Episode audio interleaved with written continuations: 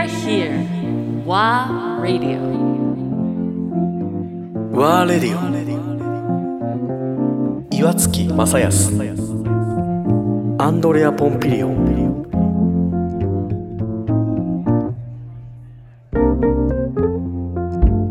スタートラインにさあ立ったと思ったらこういう状況でしょ？そうですね。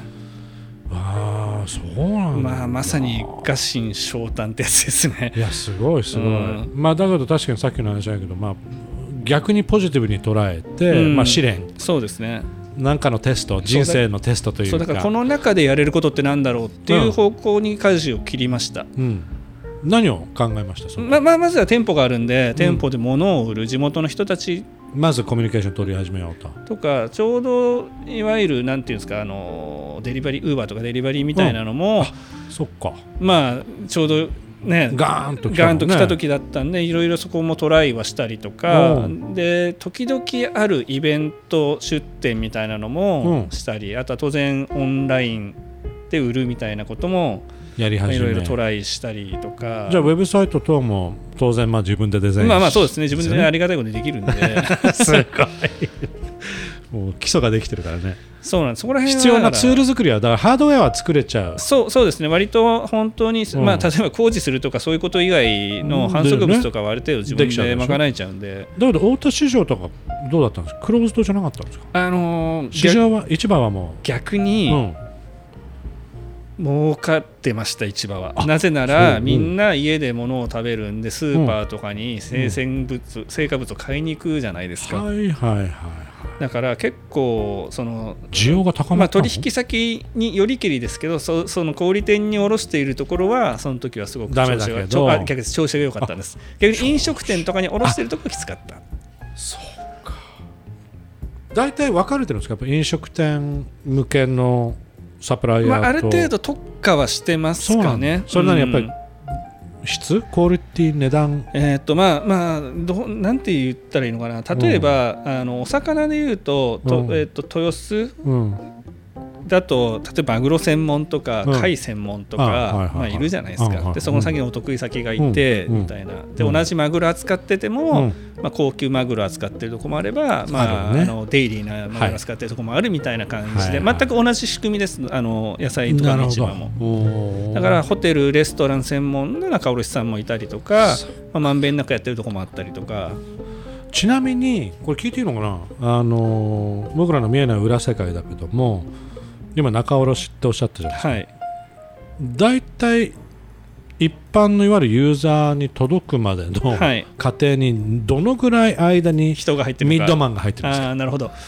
えーっといわゆる農家からうん、でスタートして、の、えーっと大きく分けると,、えーっと共選という古選っていう言葉があります。共選っていうのは、まあ、共にする選ぶで古選っていうのは個人の子に選ぶなんですけど、共選っていうのがいわゆる JA さんとかうん。農業団体さんを一回通して、はい。あの選別選化をされてくるものです、うんなので価格も比較的落ち着いてます。で品質も割と安定してますみたいな、野菜とだからほぼ同じ。そうですね。で、こ古銭っていうのが、まあ、うん。個別の子なんで、うん。あの市場と直に農家さんとかがつながってたり、うん。まあ、農業法人みたいなとこうん。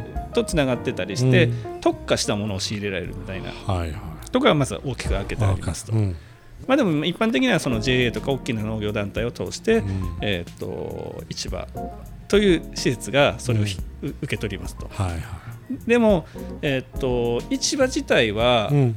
これ多分ルールなんだと思うんですけど、うん。例えば小売暗店さん黙のルールっていうこと？あでもまあル市場法っていうルールがあるんでもしかしたらそのルール法律？すみませんあんま詳しくないんですけどそこは。ただ市場法っていうルールがあって、うん。その市場自体は、うん。えー、と個別のお客さんに物を売れない、うん。でも中に小売そのそれこそ専門性を持っている仲卸さんっていう人たちがいて、この人たちがそれぞれに取引先を持っている。なるほど。取引先ってのはど小売店まあ、小売店だったりとか飲食店だったりとかっていう感じですかね。ほうなるほどね。それが日本の、あのー食べ物の流通の仕組み。なんかちょっとめ免許制なんですか？それな中卸いわゆる市場あ、そうですね、あのー売産権というあの買うに参加する権利。うん。要は、うん。まあ、昔は競りっていうので物を買ってたんですけど、うん。要はその競りに加われる権利みたいなのはあって、うん。あのそれを取得している人が、えーっとその市場の中での売り買いとか、はい。小売店さんへの販売っていうのをやってますね。なるほどね。どどうですか？そそのそのシステムっていいシステム？いい,、システム？のーえ変な質問だけど、まあまあまあももちろん良し悪しはあると思うんですけど、あのーこのほら時代時代的に分かんないの。僕らはもう直接例えば農家うんうんうん。の顔が見え見たい、はいはいはい。あ吉田さんが作ってるあれなんだってね。みかんなんだなんだの,、うん。あのなんかいわゆるその土地が見えるような状況がすごい時代的にそうですね。ニーズとしてあるじゃないですか。うんうんうん。これあのーメリットデメリットの話でいうと市場とかその今の物流のメリットはうん。安定供給です、うん。うん。だ日々生きていく上で意識せずに食べるものを食べれるじゃないですか。うん。スーパー行ってもどこ行っても、これあのこれちょっと個別にやる難しさって僕も感じてて、うん。例えば、うんさっきの、えーえーとちょっと氷の被害を食らってしまった洋梨の農家さんの話が、まあ、あると思うんですけど、はい。あのー取れる時と取れない時があったり、ね。価格の変動もあったり、うん。えーっとまあ、当然僕なんかちっちゃい果物屋なんで、うん。あの向こうも商売だから大きいとこに先に回したい。そっか、で僕らは後になってくるんで物が来ない時もあるでも僕たちの先にはお客さんがいて欲しがってる人もいるって時にやっぱり僕たちとしては安定して物を出していきたいじゃないですか、だそうね。からそこは両輪かなって思ってます、うん。やっぱりそれなりの量を安定してうん。比較的ぶれない価格で出してくれる市場があっうて、ん。でその中で個性を出すために、うん。まあ、ある特定の農家さんとかとつながって、うんうんうん。面白いものを紹介するっていう。引っ張ってくると。うんいう。大体もう決まってるんですか？その農家さんっていうの。